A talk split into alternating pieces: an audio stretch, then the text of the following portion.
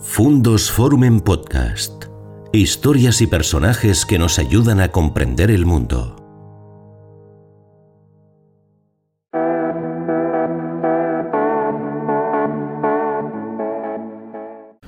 ¿Qué tal amigos? ¿Cómo están? Bienvenidos a un nuevo encuentro aquí en nuestro canal Fundos Forum. Ya saben que siempre intentamos traerles personajes que nos hablen de temas que nos permitan pasar un rato fructífero, que nos nutra. Y la verdad que es, el, es que el de hoy es un tema de los que a mí me apasiona. ¿no? Vamos a hablar de libros, y vamos a hablar de lectura, y vamos a hablar de literatura. Y lo vamos a hacer con un librero que es el gran demiurgo de los libros, que es el gran prescriptor de los anaqueles de una, de una librería. Y vamos a hacerlo además con el librero decano de los de Valladolid. Dijo Jorge Guillén que un librero era una especie de guía de libros. Y lo cierto es que en el caso de Manuel Cambronero, que es la persona que nos acompaña hoy en nuestro encuentro, así lo es. Sabe más de libros que otros muchos catedráticos. Y además, en cita de un buen amigo, Dianiano Gago, es una persona llena de sabiduría y de afectividad. Don Manuel, bienvenido y muchísimas gracias. Muchísimas gracias a ti, Ignacio. Su vida son los libros. Usted siempre ha vivido con libros sí, y rodeado siempre. por los libros. Es una vocación adolescente que pude canalizar laboralmente a través de una librería, pues cuando tenía 22 años, ¿no? Y cuando estaba pendiente de decidir cuál un futuro, un futuro profesional, ¿no? Porque yo no hice ninguna carrera y eh, empecé a trabajar como administrativo y eh, de alguna manera tenía unas expectativas. Entonces, con, una, con unas expectativas laborales indefinidas, ¿no? más ligadas a la administración que, a, que otra cosa. Y eh, con un amigo pudimos iniciar ese, ese recorrido en una librería que, que, tuvo una trayectoria y bastante prestigio, que fue la librería Clamor. Nombre que venía dado por mi devoción, particularmente mi devoción por la obra de don Jorge, ¿no? Y por la persona de don Jorge, a, a la que no conocía, que tuve fortuna de conocer con posterioridad, ¿no? Uh -huh. Por su deferencia, porque enseguida, a través de un hermano suyo que residía aquí, de José y demás, pues le dio noticias y nos envió una carta cariñosísima y demás, que fue el comienzo de, de una correspondencia. Pues hay personas a las que se les pregunta, dice, ¿a ti qué te gustaría hacer en la vida? Y algunos que dicen, pues a mí me gustaría hacer un programa de radio de madrugada. Otros dicen, no, es que a mí me gustaría haber sido actor o haber podido desempeñar eh, mi tarea como escritor, como literato. Y sin embargo otros dicen, a mí lo que me hubiera gustado es ser librero, vender libros, vivir en el entorno del papel y del olor del papel nuevo, eh, ser capaz de levantarme por las mañanas y estar rodeado de, de tanta cultura y de tanta creación. ¿Es tan bonito como parece, Manuel? Sí, sí lo es, sí es como actividad comercial es muy problemática. Es muy difícil que esas aspiraciones puedan materializarse en el tiempo porque es muy muy muy problemática y hoy lo sigue siendo, ¿no? Pese a que verdaderamente esas aspiraciones las, las comparto enteramente y simpatizo profundamente con, con, el difícil trabajo de la librería. Hoy la librería también es otra cosa, ¿eh? Es, es, otra cosa porque realmente mmm, Valladolid tiene la fortuna de haber tenido siempre, incluso hoy en la actualidad, ya esta actualidad profundamente transformada en el mundo del libro, un, todavía una serie de librerías atendidas por profesionales magníficos, por gente que a la que, que, responde a esta vocación que, eh, que también decías, ¿no? a esta aspiración personal que también decías. Es una verdadera fortuna, no es muy difícil. ¿eh? Yo visito, he visitado otras provincias españolas y no solo españolas. ¿eh? Eh, bueno, me refiero al mundo italiano, incluso alemán, eh, donde incluso los niveles de los niveles culturales son más altos y siempre ha habido una la producción de libros ha sido, diríamos, más más, iba a decir selectiva, eh, mm, donde, ha, donde ha habido... Aquí había un terrible problema en la que es la dimisión de los universitarios. Los universitarios, yo he tenido la experiencia en los años 70, que fue cuando comenzamos, desde el año 73 he, ejercido, he venido ejerciendo como librero, de los años 70 hasta el, yo diría que los años, hasta el año 90, 80, de, eh, de que los universitarios leían libros, mm. leían libros, mm, de que había una de, que habían interiorizado de que más allá de la que les interesaba la realidad, les interesaba el mundo, que, que de alguna manera que tenían la idea de ser cultos. Eso curiosamente a partir de los años 90 ha desaparecido totalmente. Ese sería el cambio fundamental entre aquella primera librería en la que usted trabajaba y, la, y la actual. Sí, eh, sí, bueno, ha, habido, más cambios, ¿no? La industria. transformaciones, sí, todo se, ha, se ha venido configurando. Sí pero de alguna manera la pérdida de que yo creo que eso está en el mundo académico es una en el mundo académico y de las políticas académicas o de las políticas eh, públicas públicas pero decía usted antes eh, qué importante es que las librerías tengan librero profesional que sea capaz de prescribir.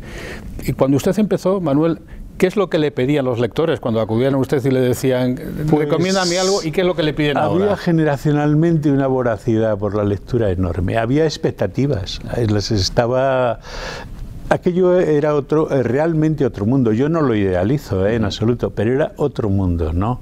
A veces era eh, el pasado, como alguien dijo muy acertadamente, a mi juicio, y yo creo que tiene una gran profundidad, era otra cosa donde las cosas sucedían de otra manera. Era otro mundo donde las cosas sucedían de otra manera. ¿Cuál era la diferencia?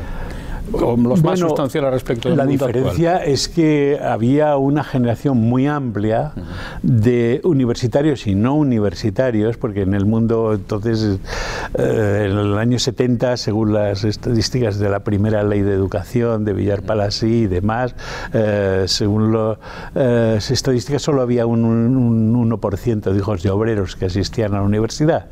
Pero la sociedad española se estaba, se estaba removiendo y en vías de una transformación y de una aspiración, diríamos, democrática, democrática en el sentido más amplio, de participación y demás. ¿no? Y eso generó eh, una mm, una inquietud eh, intelectual, intelectual en el sentido largo del término, no, no excesivamente, no literario únicamente, sino una preocupación por lo real que era atendida por las numerosas editoriales, en muchos casos con orientaciones ideológicas muy definidas y eh, que estaban en esa misma voluntad de cambio, ¿no? Y eso duró durante mucho tiempo, duró durante el periodo de la transición y se fue ligeramente modificando a partir del aumento de la tarta, por decir así. ¿Y era, entonces, era entonces, Manuel, la librería un entiéndame la expresión, un punto de agitación cultural? Sí, sí lo era, sí, sí lo era. Y aquí en Valladolid eh, podría decir que hubo dos o tres de las cuales nosotros eh, tampoco estábamos al margen de ello.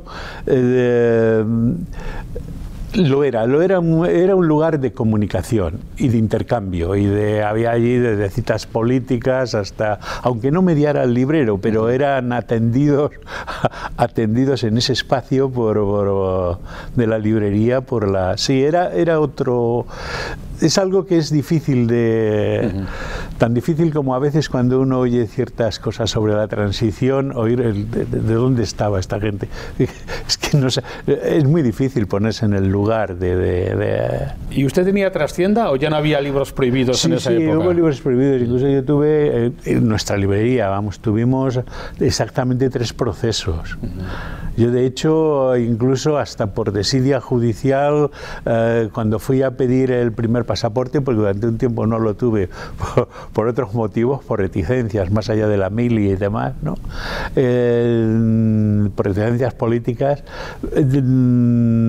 Eh, tenía resulta no me, no me lo daban en el año 77 78 porque tenía un proceso pendiente Era una época distinta. Inmediatamente se corrigió, sí. Era, de hecho, usted fue miembro del Instituto Regional de Castilla y León. Sí, sí, lo fui, lo fui. A los fui efectos, delegado por Valladolid. A los efectos de intentar interpretar de otra manera distinta esa circunstancia que luego ha devenido en la autonomía quizá distinto a lo que ustedes pensaban, ¿no?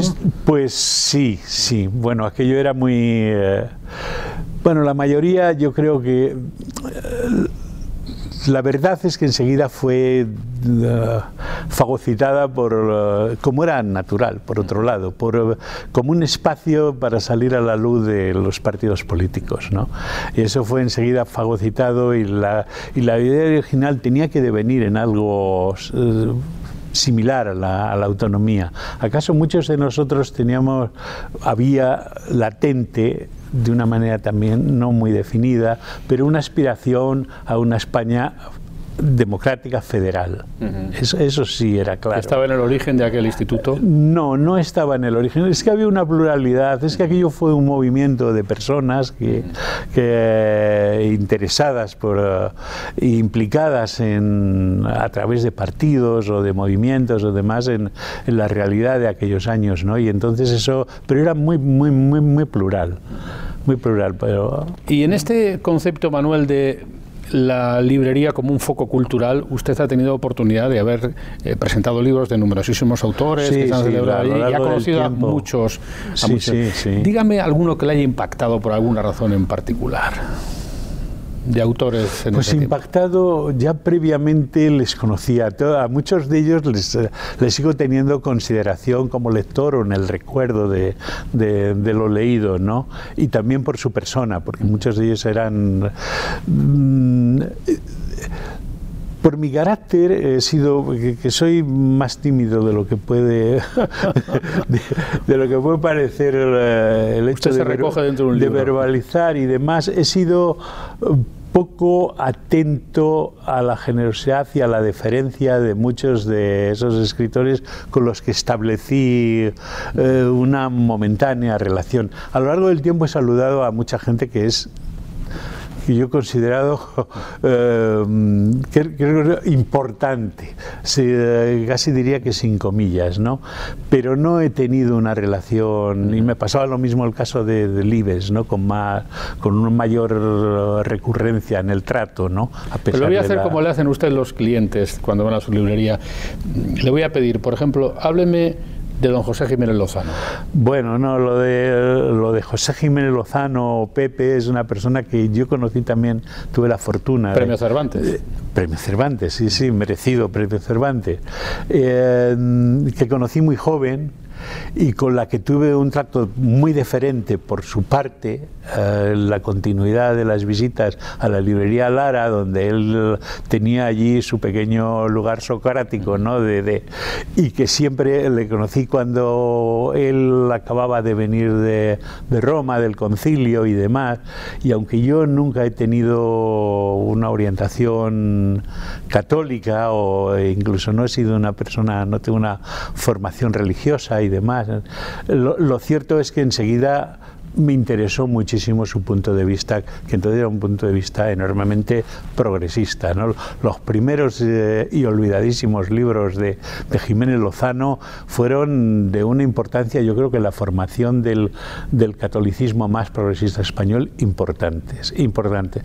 Yo siempre tuve mucho respeto, era un hombre de una extraordinaria cultura, ha sido opacada un poco por también por su por, por uh, su dimensión vamos por uh, literaria que es también harto, harto respetable pero yo le de todos aquellos primeros libros los que uno tendría que releer siempre ¿eh? ese es un problema uno está marcado por uh, y las opiniones que da uno en muchos casos no son producto de la relectura pero para mí Pepe fue importante en el sentido de, de reconocerle una autoridad in, in, inhabitual inhabitual en los intelectuales españoles.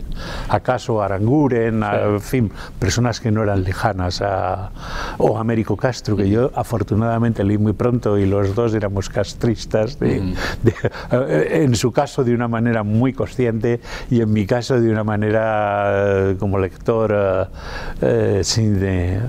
Y, eh, Lozano, un gigante nuestro, como también lo es, eh, no ya tanto en una prosa poética como la de don José, sino en una poesía Francisco Pino. Sí, sí, Pino sí. Con Pino tuve bastante amistad. Y la verdad es que era una persona que, le conocí también joven en la librería Relieve, que bueno, era un lugar absolutamente central y culturalmente de una gran nombres tan bonitos, Clamor, Relieve, Margen, son nombres bonitos. Bueno, lo son, lo son. En general a, los nombres de librería se les suele, son proyecciones un poco personales, ¿no? De, de quien los nombra, ¿no? Pero uh, pero sí, sí lo son. Sí, yo son palabras muy, muy bellas, algunas más, como margen más, pero para mí sí, eso fue una decisión. ¿Y con Pino estamos en deuda? Y, con Pino estamos en deuda con todos, con todos. Incluso yo diría que la persona con la que no estamos en deuda, acaso en el sentido convencional del término, es con Delibes, pero estamos en deuda por el abuso, el uso y abuso que se ha hecho de su persona. Eh, me refiero a esta abundancia, a este torrencial, a este reconocimiento. Delibes transitaba por Valladolid como un ciudadano común, como era y como se sentía, y no pasaba nada. Era reconocido porque era, era un autor leído, reconocido, eh, querido, más allá de que Delibes no era una persona que, cediera fácilmente a, la demagogia o al, al bienenquisto social, ¿no? pero, pero era Ha sido después, cuando verdaderamente, poco después de su fallecimiento, cuando las cosas se han, a mi juicio, desmadrado, absolutamente. Pero claro, ese reconocimiento yo lo llevo dentro. Claro y, creo que lo. Y, que lo, y, ojalá sea. Mm, tenga una larga permanencia. Hablando de reconocimientos, eh, si no estoy mal informado, y corrígeme, Manuel, em, hubo un momento en que había que hacer un homenaje a Jorge Guillén. Sí, eh, sí y Jorge Guillén no vivía en Valladolid. Y usted fue comisionado, uno de los comisionados para ir a hablar con, con, él. con Antonio Piedra. ¿Cómo fue aquello? ¿Cómo? Pues fue una idea que propusimos a Tomás Rodríguez Bolaños, entonces alcalde de la ciudad, que acogió extraordinariamente bien y que llevamos a cabo, que pudimos llevar a cabo Antonio Piedra y yo en un reconocimiento que tenía un carácter eh, no meramente local, sino de, la, de alguna manera apelando a la universalidad que don Jorge que don Jorge tenía, ¿no? Y en ese sentido, pues eh, en esa concentración, en esa semana que dedicamos de homenaje a Jorge Guillén, eh, pues estuvieron presentes figuras mm, realmente próximas a don Jorge, porque se lo consultamos, además la no queríamos que estuvieran personas que no, que, no fueran de su agrado, más allá de que tuvieran relación con su obra, y estuvo, y la, y la verdad es que fue una magnífica semana, estamos muy, de ahí se deriva pues la, el, por ejemplo, sería la peatonalización del museo que hizo Saint y concretamente a través de, de la generosidad de la cesión que hizo de esa escultura que no fue muy bien recibida, por cierto, de Chillida, de Eduardo Chillida, ¿no? Eh, ¿Usted que lo trató en esa circunstancia, era un personaje imponente? No, era de una cordialidad y una extraordinaria. No, no, no, no, no imponía nada. era nonagenario, ¿no? Nonagenario. Yo lo conocí en nonagenario. Lo conocí en Málaga nonagenario.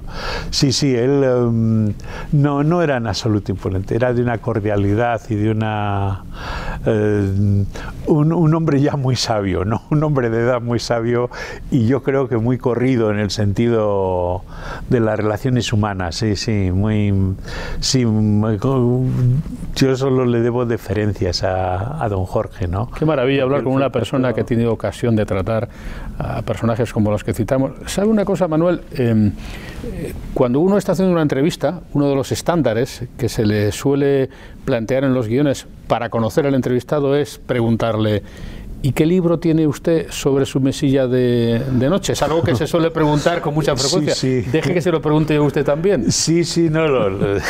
ya sabe que es un estándar. Por, convencional, sí, sí, pues. Eh, mire, acabo de terminar por, incitación además que agradezco a un par de amigos, a dos personas muy próximas, porque les había gustado mucho y me habían dicho te va a interesar, el primer volumen de M de este libro sobre Mussolini. Sí.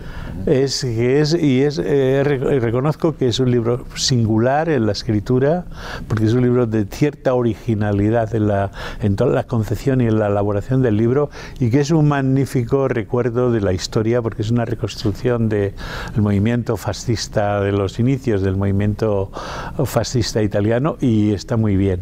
Y ahora, bueno, por ser, eh, por ser totalmente así puntual a la pregunta, eh, he comenzado a leer el libro de unas, los recuerdos como lectora de una escritora norteamericana, de una Vivian Gornick, que son francamente interesantes. Mm. Se remiten a la literatura anglo-norteamericana, pero, pero son muy interesantes por la, la, visión que tiene de los textos. ¿no? Yo algunos de ellos les conocía y demás. Ahora, aprovechando la oportunidad, y al vuelo. Eh, leyendo usted esta biografía de Mussolini, que yo a veces pienso que muchos de los problemas que tenemos en España o en general en nuestra civilización se arreglarían leyendo. Hoy, Para la Europa de hoy. ¿eh? Claro, porque a veces se utiliza el término fascista en, una, semántica que no, que no, es correcta. Lo comparto, lo comparto. Yo creo que el único fascismo, o sea, es decir, como encuadramiento de, de las masas en un proyecto político es el italiano. No, otros fascismos no hay. Hay actitudes totalitarias bueno, la misma del, pasa, del, del franquismo y demás, eh, pero el fascismo en España ha existido como una aspiración minoritaria que fue pronto devorada por, el, por, por, por, Franco, vamos, como, como líder político, ¿no? O sea, no, no, no, sí, y después es casi a mí, a, mí me ofende mucho, esa, las, me, ofende mucho es, también por lo que tiene de, beligerante y de agresivo, de, diríamos de que no facilita nada la convivencia, ¿no? Pero aparte de eso es radicalmente falso. Que además era una monarquía Italia en ese momento, por decir, por ejemplo. Lo era, lo era, pero eso no quiere decir... De partido, de, partido fascista, Mussolini lo construye después de, a partir de la derrota y construye un partido y en principio Mussolini era socialista, era un... Eh, periodista. En el año 14, periodista, un periodista notable. Vamos, notable después de, llegar a la política, un, un eficiente eh, confeccionador de panfletos, ¿no? Vamos, de, de, panfletos, de arengas políticas, ¿no? Qué bueno lo que me dice Manuel de que está leyendo un libro sobre las lecturas de otros, ¿eh? porque esto es fundamental. Uno al final es lo que lee. Bueno, sí, uno es el magma de lo. y digamos que a veces los problemas de esta sociedad es que no leemos lo suficiente, o leemos malamente, o leemos de corrido, o leemos como leemos. Bueno, eso, eso es una de las cosas que me llevaría mucho tiempo y además no tengo claro, pero de mis preocupaciones, por decir así, de, de recurrentes, vamos, porque yo no, nunca he tendido mucho a reflexionar ni a organizarlo eh, lo que puedo decir, ¿no? Pero una es, es la profunda transformación que se venía produciendo, pero que ha cristalizado con la aparición de las tecnologías del proceso de lectura. Se ha dejado de leer, ¿eh? Vamos, yo en eso tengo una visión bastante radical. Como antes habíamos aludido, yo, yo soy pretecnológico, lo sé, me he convertido en un abierto reaccionario cuando las tecnologías están haciendo, y a propósito del libro que me señalas, que no he leído, sobre Silicon Valley y que sí que me ha interesado. Además, además lo tengo porque tuvo la amabilidad Luis Solano, del editor, de enviármelo.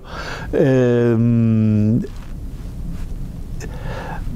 bueno, yo de Silicon Valley de los muchachos de Silicon Valley, de esos pacíficos y eh, jóvenes que juegan al que juegan al ping pong y como distracción, me parece en fin, una, una, asociación.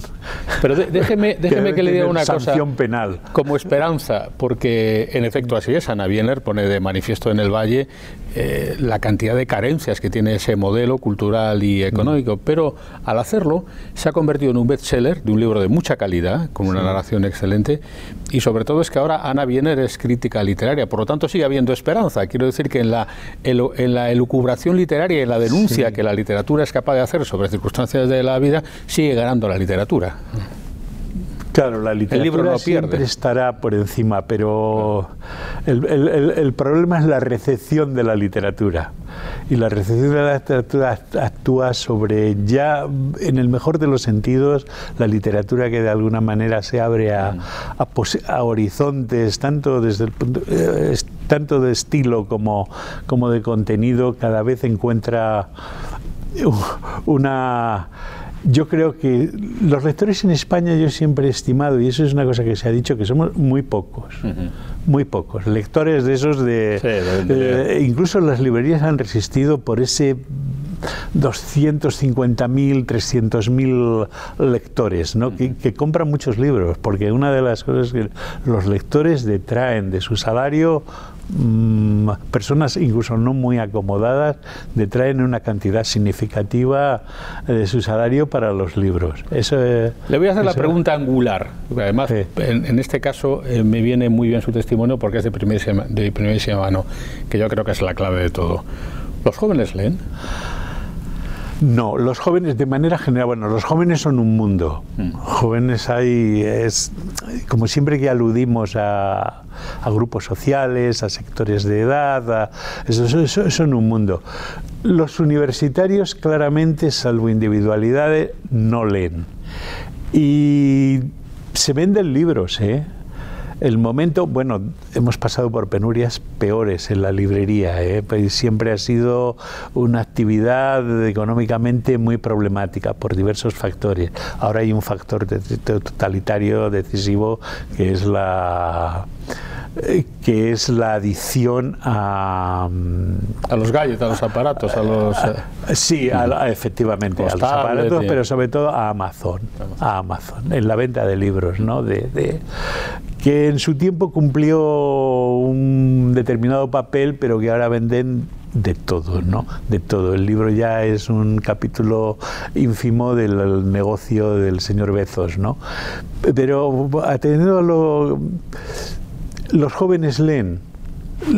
Los que leen, leen, pero son muchos menos progresivamente los jóvenes, sobre todo porque la universidad, y hoy hay muchos jóvenes universitarios y teóricamente o razonablemente son, el, diríamos, la formación universitaria, pues propicia mucho más, eh, en principio por el estudio, y por el hábito de estudio y de lectura y demás, hace mucho que dimitieron. ¿eh? Pero fíjese, eh, los jóvenes universitarios hace mucho que dimitieron. Donde usted está sentado, Manuel, hace no mucho tiempo y se puede eh, ver en nuestro canal Fundos Forum el encuentro con César Pérez Gellida. Ah, sí, sí. Hablando un rato con César, maravilloso, eh, él nos contaba que son muy pocos los escritores como él que pueden vivir de la, literatura en España, por desgracia. Sin duda. Pero claro, nos hablaba de un otoño cultural, de un otoño editorial espectacular, como en efecto ha ocurrido. Parece que se publica cada vez más y cada vez son más sorprendentes las novedades editoriales. No, habría que analizarlo bien. Mm. Habría que analizarlo bien. Está más el marketing actúa y César lo sabe. Yo no tengo relación con César, ha presentado algún libro a la librería y demás. Y, eh, bueno, incluso si uno va a su librería puede obtener un libro firmado por César, porque se lo deja allí para que César lo Sí, sí, sí, sí. No, no, eh, no, en ese sentido César atiende. César es un hombre de la comunicación y sabe muy bien. yo que no le conozco sé de dónde viene, de dónde proviene. Y en eso es un, es un profesional de la comunicación. Y en ese sentido se ha convertido en un profesional porque tiene talento, porque es de la escritura. ¿no? Sí. es un fenómeno distinto. Y su, y su mundo, bueno, más allá, es un mundo que tiene posiblemente con cuente con jóvenes tenga, tenga un, bastantes adeptos jóvenes. ¿no? Y hablábamos de este otoño literario, que está siendo, por ejemplo, muy, fructífero, muy fructífero en novedades, de escritores relevantes. De, pues son todos los otoños. Son todos los otoños. todos los otoños. Ya se dejó de vender millones y millones de ejemplares, se han perdido, ya han perdido significación los premios. La industria editorial se ha, mm, desde hace ya muchos años, ¿no? han ido perdiendo うん。Ahora incluso los grandes negocios editoriales quedan más allá de la venta de libros, que sigue siendo significativa, ¿no? A través de las ediciones de bolsillos, de las reediciones en bolsillo, de la explotación racionalísima de, de los libros que, que las editoriales no invierten, invierten cuando se, por ejemplo, sobre los bestsellers, ¿no? Cuando el bestseller de alguna manera empieza a funcionar. Es entonces cuando dedican porque sus niveles de rentabilidad son enormes, hasta el punto que les costean otro libro. Pero después hay muchísimos libros que donde tienen rentabilidades más allá del libro. ¿eh?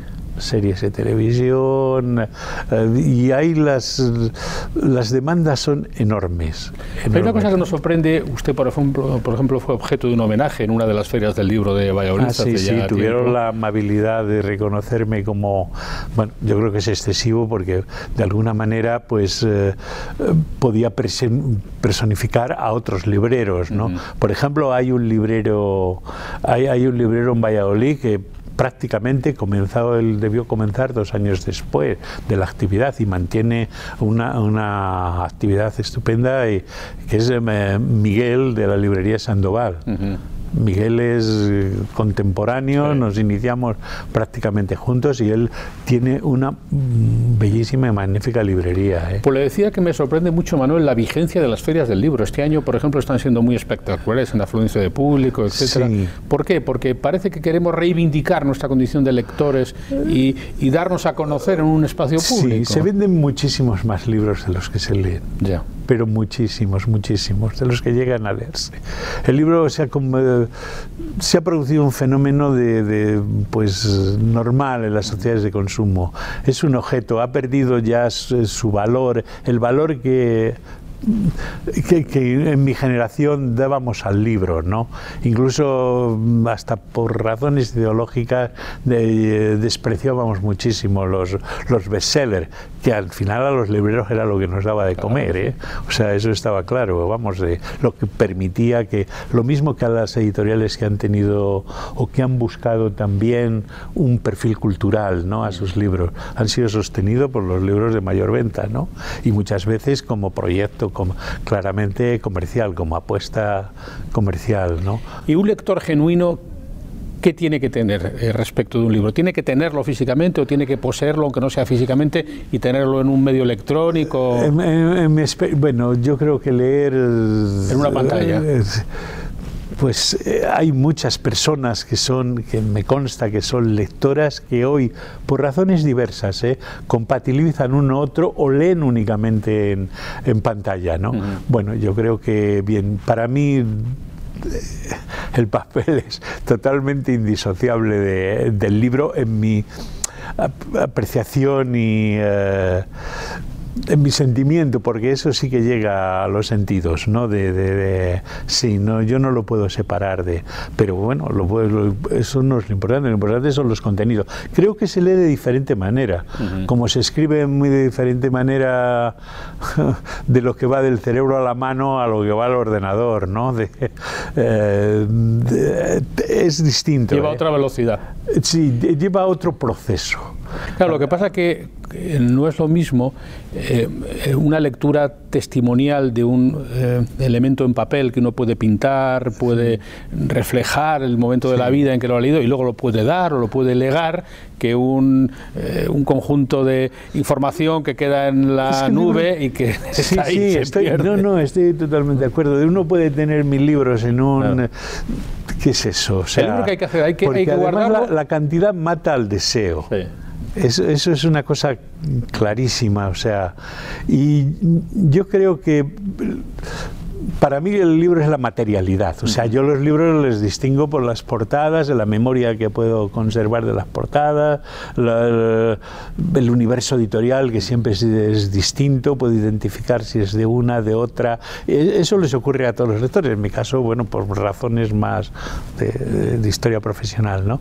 Pero es, es, muy, muy diferente y la memoria es distinta, o sea, yo puedo, en muchos casos sé dónde... Eh, en un libro que en un libro incluso que ha, ha, podido pasar tiempo desde su lectura, ¿no? Y, Pero con solo mirar el lomo ya sabe lo que es. Identificar eh, más o menos por dónde está, ¿no? De dónde hay el, el, eso son cosas que, el hábito desarrolla, ¿no? Está desarrolla y que a uno le y que le subjetivamente les concede valor a ese tipo de actos, ¿no? De... Le quiero preguntar algo eh, un ratito para sí, sí. aquellos libreros que nos estén viendo ahora o para aquellos profesionales del sector, los escritores, los distribuidores, eh, eh, porque claro, su librería se llama Margen. Margen. He ahí el problema el margen que les queda a ustedes para gestionar todo el, todo el proceso? Pues dado, es realmente es realmente escaso, es realmente escaso. Es, eh, y sobre todo porque la competencia para las pequeñas librerías, ¿no? porque naturalmente cuando se trabaja ya a escala, sí. pues eh, las cosas son muy diferentes, porque las editoriales tienen una capacidad de, o, o, estas empresas tienen una capacidad de presión sobre la editorial que les concede unos marcos mayores. Uh -huh. Y después pueden desarrollar políticas de, de información, incluso de, de venta física física, de, de eso, pues uh, con muchas más posibilidades que un librero. Uh -huh. Hombre, las tecnologías en ese sentido han ayudado mucho a, a las librerías, ¿eh? uh -huh. mucho, en el sentido de ahora, por ejemplo, pues hay un portal que ha hecho Cegal, que es la... El, de alguna manera la agrupación de librerías y demás y, y, que nos permite permite a cualquier lector mmm, saber dónde está el libro cómo está cómo, y después las, las páginas web pues permiten informar a, a los potenciales lectores de, de, de, se transmite mucha información a partir uh -huh. de las páginas web ¿eh? uh -huh. muchas de las librerías no hoy la librería ha cambiado totalmente pero en, en cualquier caso los proyectos de librerías independientes incluso aunque tengan una cierta dimensión ya, pero eh, son muy problemáticas de conllevar. Después, la producción editorial en muchísimos casos, que es enorme y que uno tiene que acoger. Eh, y financiar el stock. Exactamente, es que hay un proceso ahí de, de financiación que obliga a muchísimos libreros a devolver de inmediato. Uh -huh.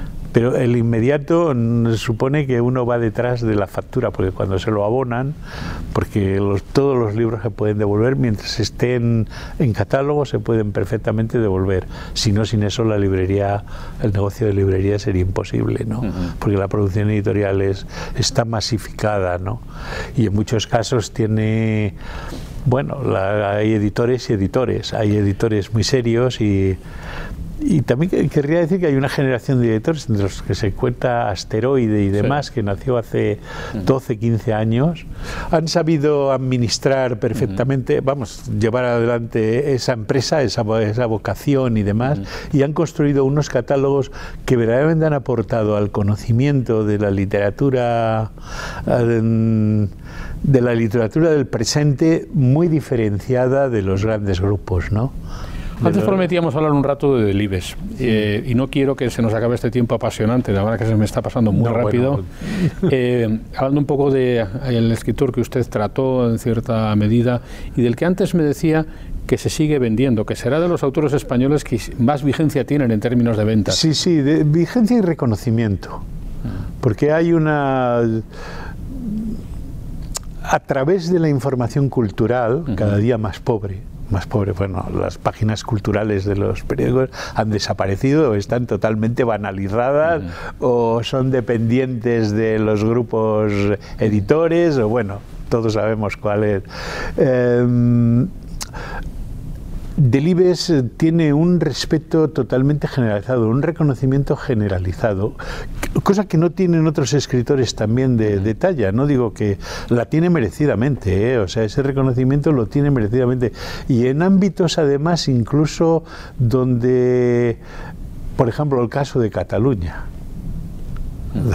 El caso de Cataluña es, es posiblemente el escritor a veces un tanto reacios al reconocimiento de, escritores que no sean de su latitud. Ese fenómeno se da. Y Delibes ha sido siempre, eh, eh, ha tenido editores catalán, claro, ha tenido a Destino como, y no ha dejado de ser un colaborador en ocasiones, acaso de la, de la obra periodística de Delibes de, del grupo catalán, ¿no? de, Destino, por su relación con Berger. Pero mm, lo cierto es que sí, sí, sí, Delibes, Delibes se vende. O sea, hoy durante un tiempo se ha polarizado las ventas en el hereje, pero mm, Destino ha hecho una reedición ya total de todos sus libros en bolsillo. Eh, durante mucho tiempo ha habido ha habido algunos títulos que faltaban de, de la, de la, difusión editorial, ¿no? no estaban en librerías, pero hoy yo creo, vamos, hasta las cosas no creo que hayan cambiado. En un año, que es un poco el que yo estoy más alejado de la librería, sí, del tiene... Sobre todo ha sido en el bachillerato. Y de los fenómenos editoriales de los últimos años, ¿cuál es el que más ha sorprendido? ¿Cuál es el que de repente una venta masiva, relevante, dice, caray, esto no me lo esperaba yo? Pues en general hay algunos que no sorprenden porque ya tienen éxitos precedentes. También es de decir que hay una cosa muy clara, que libros por los que se han pagado cantidades tremendas de adelantos han tenido a partir de un reconocimiento del libro anterior y demás y de ciertas mm, obligaciones que tenían con ese autor hay editoriales que han perdido muchísimo dinero ¿eh? muchísimo dinero libros que me han sorprendido no sé, los que leo, mm, tampoco eh, en este sentido estoy, estoy atento a las novedades editoriales, estoy, reconozco por autores o títulos o, demás, pero no soy, durante mucho tiempo lo he sido, también en razón de pero yo siempre he leído por, por placer, o sea, siempre he leído por placer y no creo que haya otra manera de leer. Lo otro ya será estudiar o obligaciones de otro tipo, pero eh, he leído por, placer y siempre... Em, he tenido muy en consideración, demasiado en consideración, y eso me he dado cuenta tarde, la actualidad, de alguna manera la actualidad. Eh, siempre de alguna manera he estado o he querido estar orientado y he seguido autores. Eso te lo da también la temprana, el temprano experiencia lectora, ¿no? Eh, continuada. ¿Y la novela histórica sigue siendo la gran protagonista de las ventas en España? Sí, sigue teniendo un papel, uh, sí, sí, los libros de historia. Uh -huh. La historia, sobre todo la historia contemporánea, se vende mucho. Los libros, diríamos, de divulgación. O de trasfondo histórico. Eh, sí, o de trasfondo histórico. Sí, sí, de trasfondo histórico. Y, de, la novela, sí, ya vinculada más bien a, un, a pasados más lejanos y eh, en ocasiones muy poco rigurosas con respecto a, a, al imaginario histórico, ¿no? Donde los personajes dialogan y todas sí, esas sí. cosas, ¿no? Que son un poco, pero sí, sí tiene un gran predicamento la eso y la novela negra, la novela policial que ha tenido sucesivas uh, sucesivas resurrecciones, ¿no? Uh -huh. Sí, sí y después los libros, afortunadamente los libros infantiles, uh -huh. que eso sí tiene hoy en la composición incluso de eso es, son secciones imprescindibles, ¿no?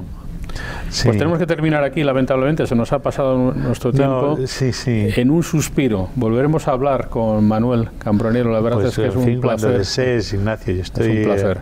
Eh, encantado de, de, reconocerte. Y, y hasta ustedes hasta, hasta otra oportunidad en un nuevo encuentro aquí en el canal Fundos Forum.